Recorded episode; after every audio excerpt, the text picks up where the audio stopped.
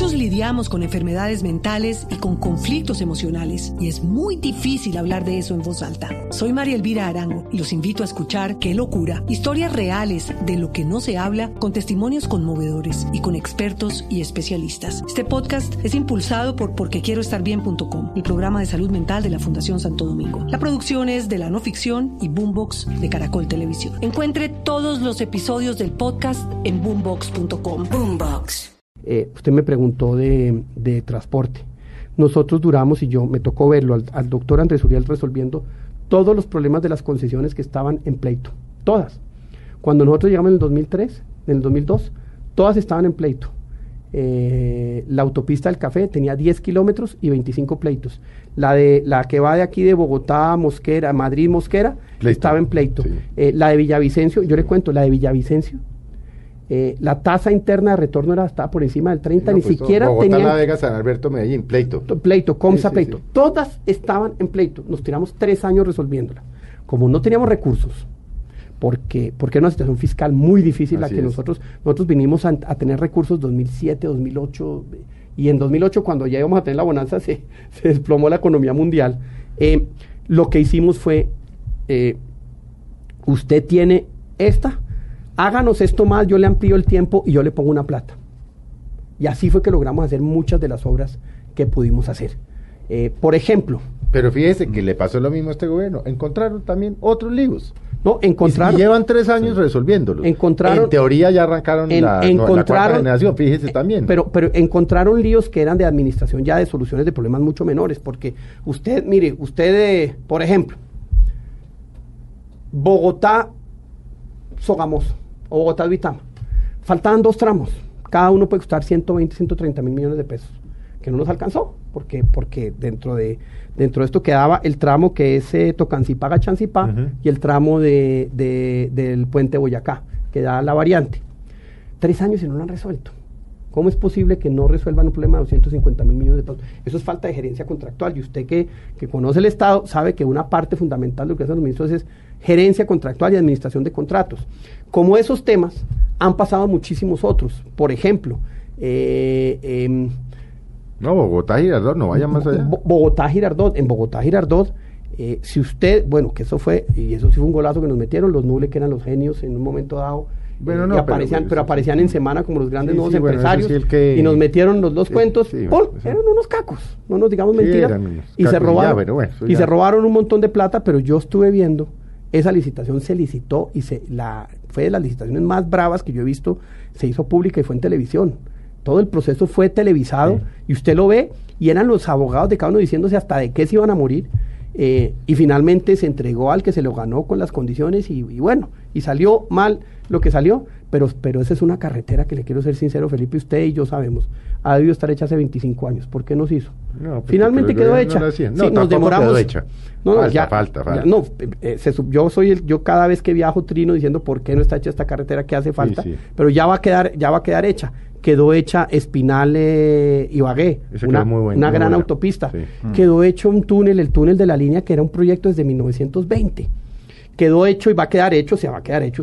y, cuando uno no pone el cash, cuando uno no pone el presupuesto, pues se le demoran las obras 5, 6, 7 años. Y nosotros, eh, porque teníamos otras prioridades de inversión, eh, eh, no se van a demorar. Todo eso lo va a acabar entregando el presidente Santos en el próximo año y medio. Si es reelecto, pues lo va a entregar en los próximos, en los, cuatro siguientes años, Ruta del Sol, túnel de la línea Cajamarca, en fin, una cantidad de obras que quedaron licitadas, unas a punto de entregarse, eh, otras eh, ya en construcción, como el aeropuerto El Dorado. El aeropuerto El Dorado arrancó en el 2008. Presidente Santos dice que fue una obra de él, que es la primera obra que se hace en el gobierno de él y, se le olvidó mirar cuándo fue la fecha de iniciación. Pero, pero está muy bien, mire, que inaugure, que inaugure, que, que, que tome decisiones, que se vea la infraestructura, pero en esos ocho años, bien o mal, bien o mal, se hicieron las vías que en los pasados 25 años jamás se habían hecho que se demoraron más tiempo, sí, que hay un problema predial. Aquí tenemos un lío muy grande en el tema. Tenemos dos líos grandes, es el tema predial y, el tema de las consultas. Y el tema de las consultas, que ahí lo que hace falta es ponerles límites. Mire, eh, hablaba yo con un empresario y me decía, los tipos de las consultas que yo veo en, eh, en la vía eh, a Buenaventura. Aparecen después en otra. Aparecen en la vía al llano y aparecen en la vía... Así es eh, aparecen en la vía. Es, una locura, ya es, una, mafia de consultas. Y el otro tema que creo que ha funcionado muy mal es la Agencia Nacional de Licencias Ambientales. Hoy ya están en otra vez licencias ambientales de 36 meses. Eh, eh, me, mostraron una licencia ambiental de una petrolera en que le pedían, me hace el favor y hace un estudio, un análisis del sexo de las niñas en la región donde usted va a estar, porque dicen que como llegan prostitutas, entonces se cambia, o sea, una locura de cosas que yo decía, pero por Dios, por Dios. Eh, entonces, sí necesitamos diseñar un mecanismo como lo tiene Perú, un fast track, que obras de cierto tamaño entran a un, a un proceso de aprobación totalmente distinto. Bueno, eh, Canadá lo tiene. La cuarta generación está entrando en eso, la cuarta generación de licitaciones. Felipe, yo, yo quiero aprovechar estos últimos minutos para hacerles unas preguntas de tipo eh, político. Hágale. Por ejemplo, veo que usted ha por sentado que el presidente Juan Manuel Santos va a buscar la reelección. Sí, sí, estoy absolutamente seguro que sí. Siento que si ve que no la tiene segura... Eh, ¿Va con Germán Vargas? Va con Germán. Eso le iba a decir. Bueno, no, no, es que yo creo que Germán Vargas va de todas maneras. Germán Vargas no es plan A, B o C. Germán Vargas es plan L. Porque el presidente dijo en la entrevista del espectador el domingo, ¿no?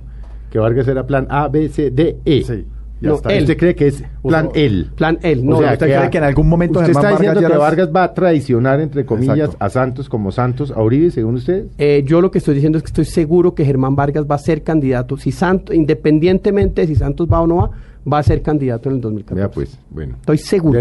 si usted es elegido presidente ¿Qué va a pasar con Álvaro Uribe? ¿Va a ser su ministro de Defensa, su pues, fórmula vicepresidencial? lo primero es que si me acepta ser ministro de Defensa, yo sería el más feliz nombrándolo, porque es que la eh, defensa necesita un rigor, necesita un mando que, que, pues el presidente lo tiene absolutamente claro, si me acepta. No creo que lo acepte porque él va a ir en la lista y en el Senado va a ser muy importante para hacer las reformas, pero si lo voy a tener de consejero, mire, es una persona que reconoce Colombia, es, una, es un sabio, tiene una sabiduría eh, en los tiempos políticos como pocas personas lo tienen en este país, entonces para mí sí sería no, eh, eh, un consejero permanente que obviamente pues dentro de un gobierno y como congresista sería el gran aliado. ¿Y va a ir de cabeza de lista en el Senado o como dicen va a ir en el puesto 30? No, él va a ir de cabeza de lista. ¿Confirmado? yo le diría que hoy sí. podría decirle sí. Bueno, se nos acabó el tiempo, Hugo Francisco. Bueno, usted va a venir aquí muchas veces, porque como va, a Lora, va a Lora como un berraco en los próximos 12 meses.